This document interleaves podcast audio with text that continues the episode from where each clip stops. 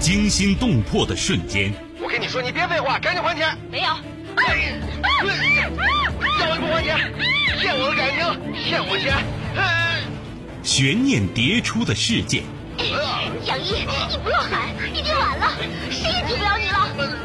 法律，法律会替我报仇的。你，你也会不不好死。这就是对你人生哲学的最后总结。人性善恶，爱恨情仇。王恒，你说什么呢？我一直拿你当干儿子。什么干儿子？我才不是你干儿子呢！你我我告诉你，我就要跟你在一起，你赶紧跟他断绝关系。咱俩差着一辈儿呢，怎么在一块儿啊？你，我掐死你！谁是你今生难忘的人？谁没有今生难忘的事？难忘今生，淮南带您看尽世间百态。今生难忘，声音魅力，品味人情冷暖。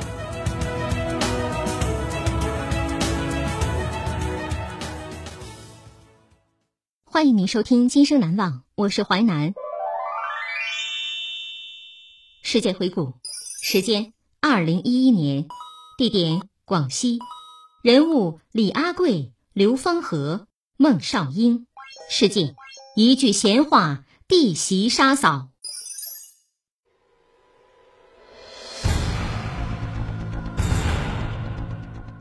二零一一年的一天。广西百色一位妇女服毒自杀，正当死者即将下葬时，警方及时赶到，揭开了这桩死亡事件的真相。一句闲话，弟媳杀嫂，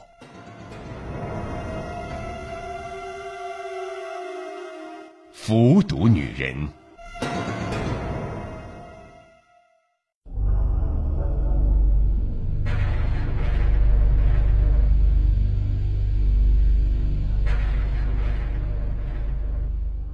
印茶村是位于广西省百色市的偏远山区，村中一片宁静祥和。然而，一个惊人的秘密即将在这里揭开层层包裹的黑纱，露出本来的面目。二零一一年的一天，当田东县公安局的民警匆匆赶到印茶村时，一场葬礼已经进行到最后阶段，即将收尾了。死者是一位四十五岁的农村妇女。名叫李阿贵，她的丈夫和儿子都在广东打工，一时赶不回来。按照当地的风俗，死者应该在三日之内下葬，所以亲戚们都自发地赶过来帮忙，里里外外张罗着安葬事宜。如果警方晚来一步，死者就要下土安葬了，而那个惊人的秘密很可能永远被埋在地下，再也没有解开的机会。警方立即叫停了正在进行的葬礼，当众宣布立案，调查李阿贵死亡的真正原因。印察村的大部分村民都认定李阿贵属于服毒自杀，然而从事发开始就有人觉得事情并不是如此简单。农历腊月正值当地甘蔗收获季节，那段时间李阿贵本来应该帮刘香林干活的，可是三天前李阿贵连个招呼也不打。突然就不来了，此后也一直没有露面。刘香林多次打电话给李阿贵，但是电话一直无人接听。刘香林决定到李阿贵家里看个究竟。李阿贵家的所有门窗都紧紧关闭着，里面一片寂静，怎么敲也没人答应。此时，刘香林突然有一种不祥的预感。刘香林喊来人一起撬门进了屋，人们惊奇的发现。四十五岁的李阿贵躺在家中的水泥地面上，已经死亡多时了。死者看上去衣着整洁，神态安详，好像是在极度平静中离开这个世界的。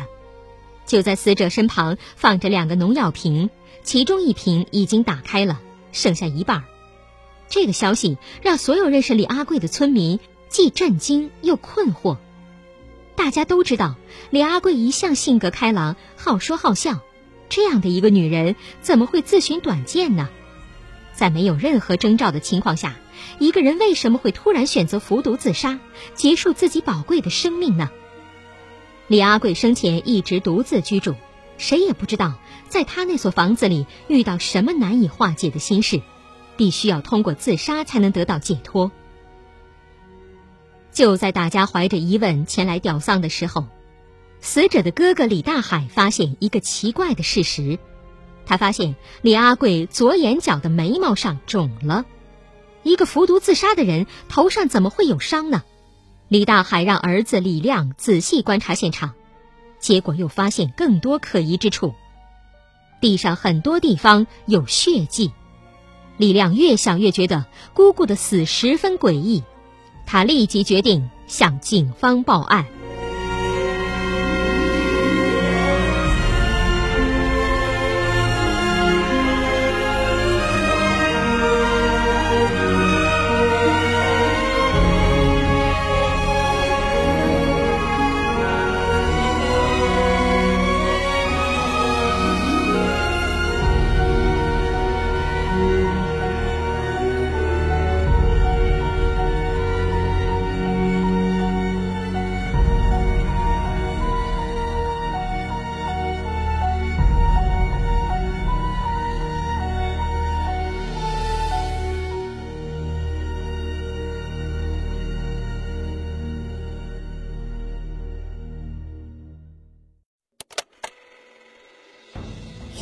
继续收听《今生难忘》，淮南带您看尽世间百态，声音魅力，品味人情冷暖。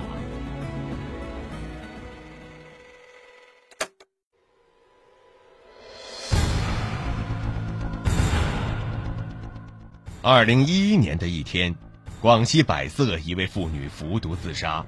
正当死者即将下葬时，警方及时赶到。揭开了这桩死亡事件的真相。一句闲话，弟媳杀嫂。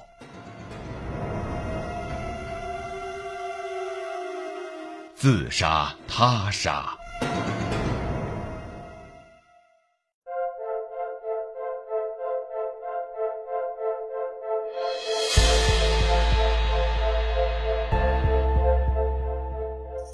法医赶到后，尸检发现，死者李阿贵死于机械性窒息，脖子上还留有掐痕，这是一起典型的他杀案件。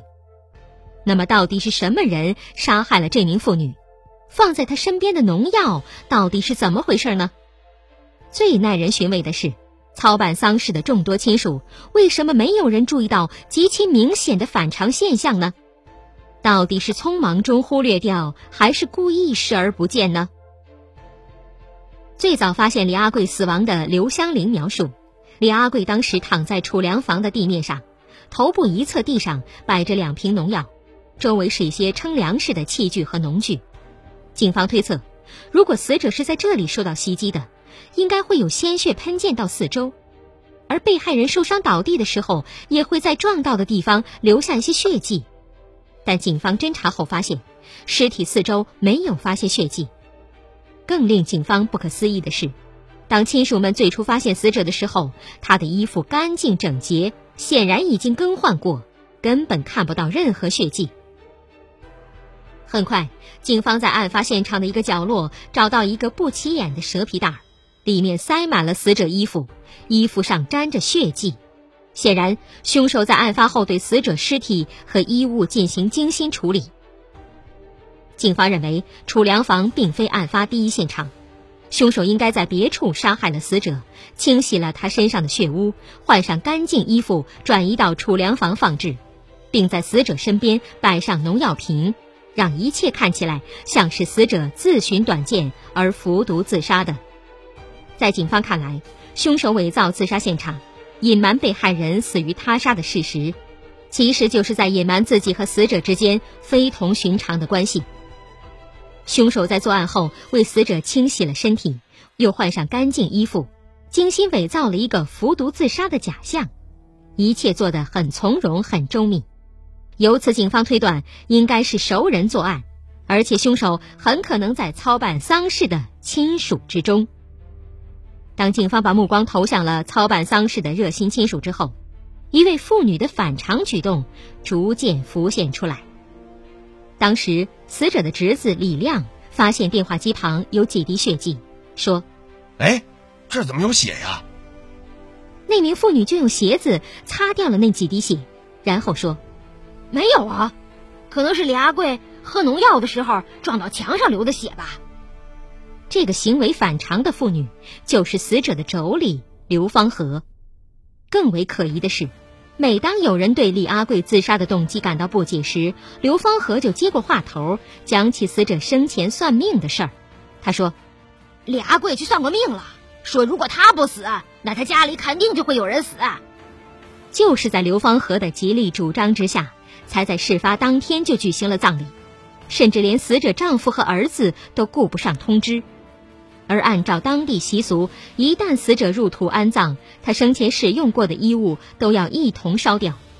刘芳和表现得积极主动，独自处理了死者的衣物，把死者所有衣物放到编织袋里去，其中就包括几件沾有血迹的衣物，他准备拿去烧了。透过刘芳和种种反常举动，警方认定此人具有重大作案嫌疑。面对警方罗列出来的种种疑点，刘芳和根本无法自圆其说，只好承认自己就是杀害李阿贵的元凶。制造这起离奇命案的凶手，竟然就是李阿贵的妯娌刘芳和。这个消息让所有人都感到震惊和意外。在村民眼中，两人是一对亲妯娌，关系应该不错。刘芳和为什么要杀害自己的大嫂李阿贵呢？两个妯娌之间到底发生了什么？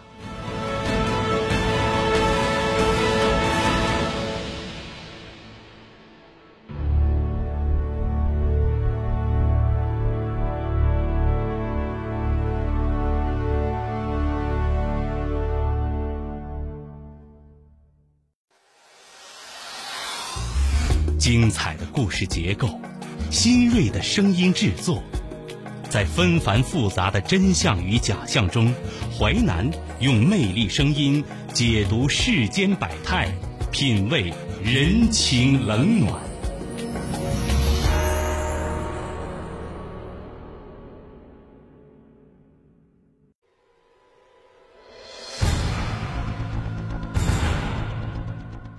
二零一一年的一天。广西百色一位妇女服毒自杀，正当死者即将下葬时，警方及时赶到，揭开了这桩死亡事件的真相。一句闲话，弟媳杀嫂；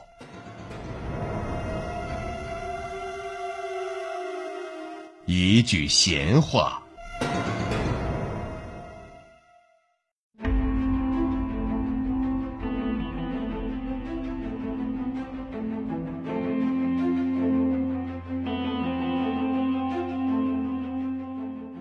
刘芳和交代，他和李阿贵之间的矛盾，最初就是由于一句闲话引发的。有一天，李阿贵打工回来，刘芳和随口问李阿贵：“大嫂啊，你回来做啥呀？”李阿贵反问道：“我不回来，你跟我老公睡啊？”刘芳和听了非常生气，就大声质问李阿贵：“你什么意思啊？谁说我闲话了？是谁说的？你给我说出来！你不说出来，这事儿就没完！”本来就是开个玩笑的李阿贵，没想到自己这句闲话居然埋下了祸根。在这个偏远宁静的小山村，男女关系是极其敏感的话题，何况双方又是亲戚。从此，刘芳和一直耿耿于怀，不断追问这个谣言到底是谁传出来的。如果两个人都能放下这句话，不要再计较，可能也就没事儿了。不幸的是，两个人都没有让步。李阿贵拒不认错，刘芳和穷追不舍，彼此之间的矛盾一天天的膨胀，最终在二零一一年一月十九号一触即发。案发那天上午，两人又为传言的事争吵起来，情急之下，李阿贵随口说出了几句狠话：“刘芳和，你等着，等我老公和两个儿子从广东回来，跟你算账。”李阿贵这句极具挑衅的话。一下引爆了刘芳和心头积聚已久的怒火，也就是从那时起，一个疯狂念头在刘芳和脑海当中形成，他决定先发制人。案发当天吃晚饭的时候，刘芳和当着全家的面提出，她要赶在李阿贵丈夫和儿子回来之前，悄悄地除掉他。令人感到不可思议的是，刘芳和的丈夫孟德胜居然同意了妻子的疯狂计划。刘芳和事后一再向警方强调，丈夫孟德胜只是被动参与，整个杀人计划都是她一手策划实施的，她愿意承担主要责任。警方对嫌疑人家中进行搜查，发现其家中一双鞋上带有血迹，警方把这双鞋拿去做 DNA 鉴定。证实鞋上的血迹就是死者的血迹。警方注意到，血迹位置位于鞋面上侧，应该是被害人受伤后滴血喷溅形成的。由此推断，当时穿这双鞋的人应该就是犯罪嫌疑人，而这双鞋自然成为本案的重要物证之一。嫌疑人亲友证实，这双带有血迹的鞋是刘芳和的大儿子孟少英的。警方认为他跟案件无关，可能是孩子父母那天穿着孩子的鞋去做的案。但为了保证调查结果的有效准确，警方特意设计了指认方案，让孟少英挑出案发当晚穿的是哪双鞋。可是没想到，孟少英指出的那双案发当天他穿的鞋，正是那双带血的鞋。这个结果大大出乎警方预料，一时间谁也不愿意相信。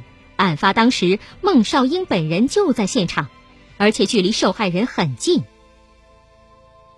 令人不解的是，刘芳和已经有丈夫孟德胜作为帮手，为什么又把大儿子也卷进来？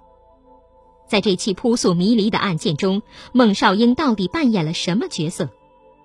警方调查后发现，孟少英手脚比较灵活，身手矫健。是他提前偷偷溜进了受害者家中，趁着李阿贵冲凉的时候，打开了李阿贵的家门，把刘芳和夫妇放了进来。就这样，在孟少英的配合策应下，刘芳和、孟德胜手持凶器，悄悄潜入作案现场，伺机作案。而李阿贵根本没有察觉到危险，一场灭顶之灾就突然降临了。为了掩饰杀人的罪行，刘芳和带领丈夫和儿子精心伪造了一个服毒自杀的假象。刘芳和一再叮嘱涉世未深的儿子，不要泄露任何秘密。可是机关算尽，刘芳和夫妻和大儿子落网后，只剩下九岁的小儿子，孩子只好跟着八十多岁的奶奶相依为命。无论是失去生命的李阿贵，还是失去自由的刘芳和，当初可能都没有想到，一句闲话引发的矛盾，最终却演变成一场生死对决，把两个完整家庭推向了毁灭的深渊。经历了一场血腥事件之后，小乡村又恢复了往日的宁静。然而，血淋淋的教训时刻提醒着人们。不要触碰他人的底线，面对矛盾纠纷时，也应该积极化解，给自己和对方留下回旋的余地。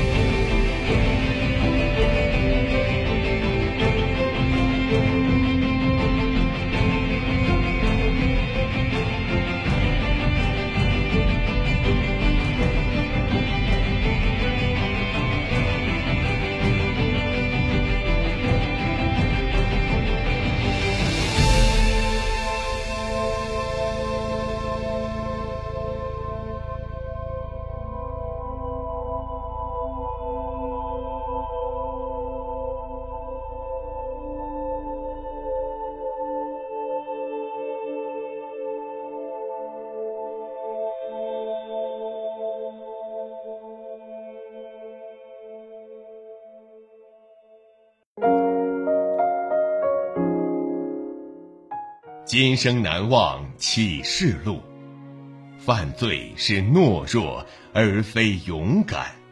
阿德勒。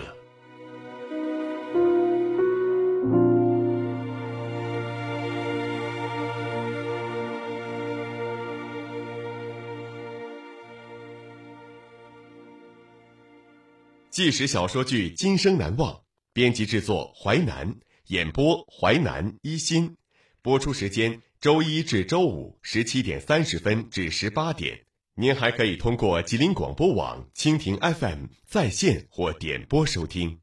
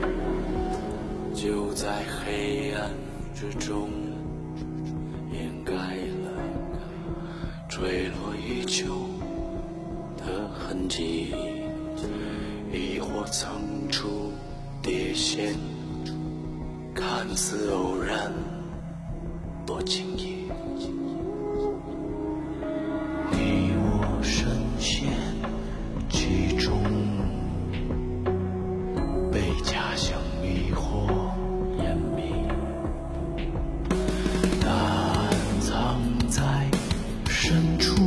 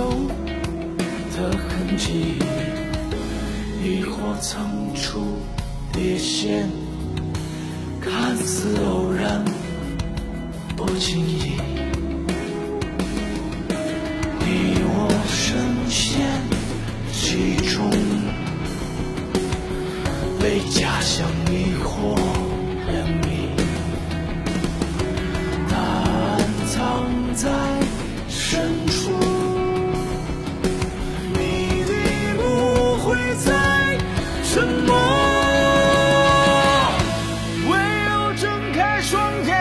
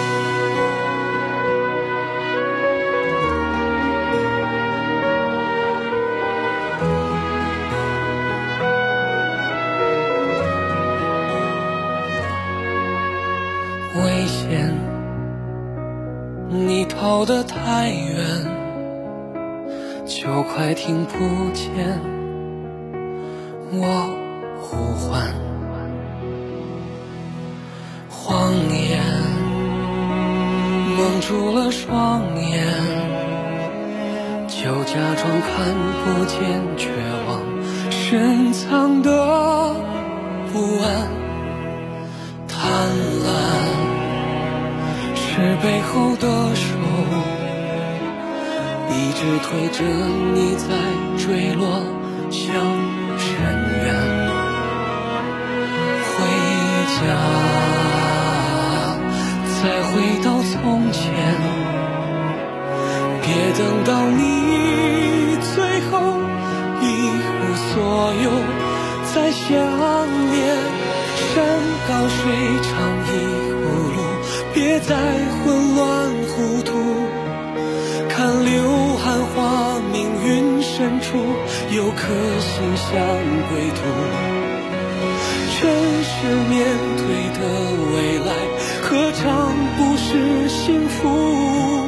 毕竟这人生，毕竟这人间，总有甜也有苦。